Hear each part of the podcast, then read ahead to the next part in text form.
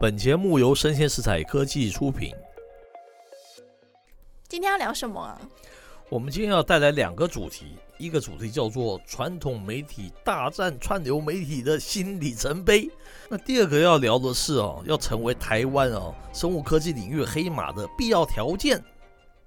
欢迎收听数位趋势这样子读，我是科技大叔李学文。我是跨领域专栏作家王维轩 Vivi。哎，我们现在要进行呢，我们是叫做一周科技新闻选评嘛，嗯，对不对？因为是对啊周末啊，所以我们这个科技大叔特别带来一则就是比较娱乐性高的这样子一则新闻了哦娱。乐性高哎哇对是什么？它是联合报的一则新闻嘛，叫做 Scarlett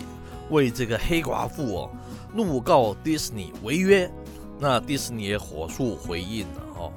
因为我们是这个数位媒体人嘛，这个新闻很有意义，我们就来赶快来为大家分享一下哦。它主要的一个呃这个新闻的背景呢，是讲说这个黑寡妇，不知道那个 Vivi 有没有去看呢、黑寡妇哎没有、对哎，可是我很喜欢她，我很喜觉得她欢长得她好哦美啊，看起来很对聪明，是，所有男生也都喜欢她。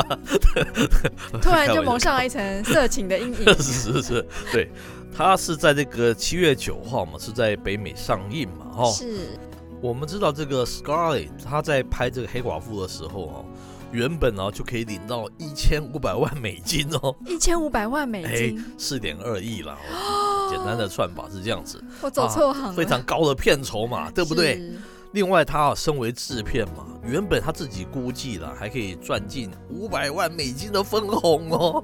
你看，要做艺人就要跑到哈利伍嘛，不要在台湾做艺人，对不对？ 这是天差地远。嘿，对。那这个大概等于说是他总进账可以有到六千五百万美金嘛，对，约这个十十八点三亿元啊，对不对？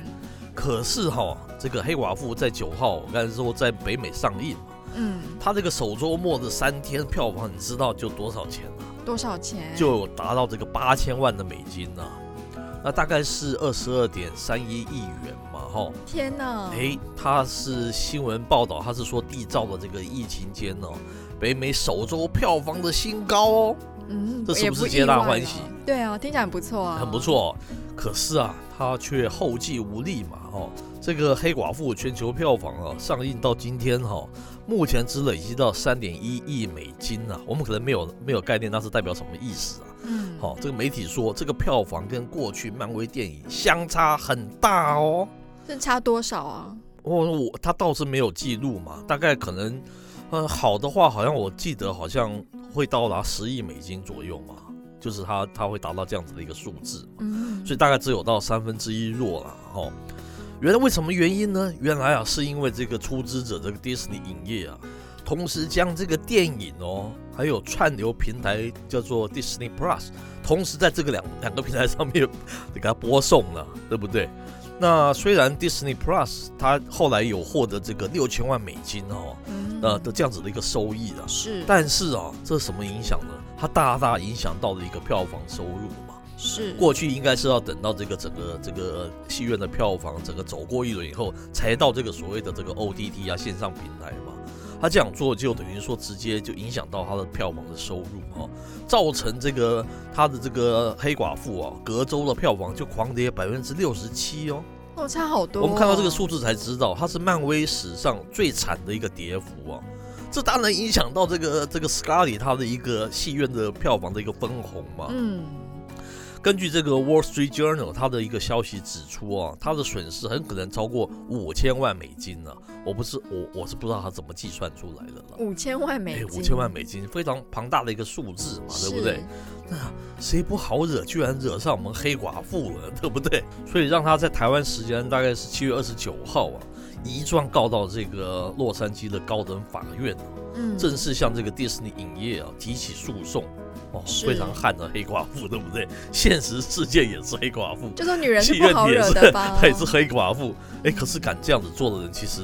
其实是不多的嘛，对不对？不过这也可以看出来，这作为就是先例来说，也是是因为新旧媒体的整个方式、铺路的方式跟它的途径不一样，引起这样子的诉讼吧。哎，是，那反正据我所知啊，这也是黑寡妇的一个终极了完结篇呐、她就从这边毕业了哈、哦是所以大她就大可这样子可以可以奋力一搏嘛，是对不对？但是我们知道迪士尼也不是省油的灯啊，对不对对？那根据这个 CNBC 的一个报道啊，迪士尼是它是火速回应啊这这这起这个诉讼文件啊，他觉得他们这个文件是并没有任何的价值哈、数位趋势这样子读是一个数位科技与文化相关新闻分析与点评的节目。我们每周针对这个数位硬体、数位的内容、数位应用、网络文化等等议题，以人文的角度提出不同坊间的观点及看法，希望听友们呐、能够提升自我数位素养以及投资的能力。欢迎持续锁定我们的数位趋势酱子读。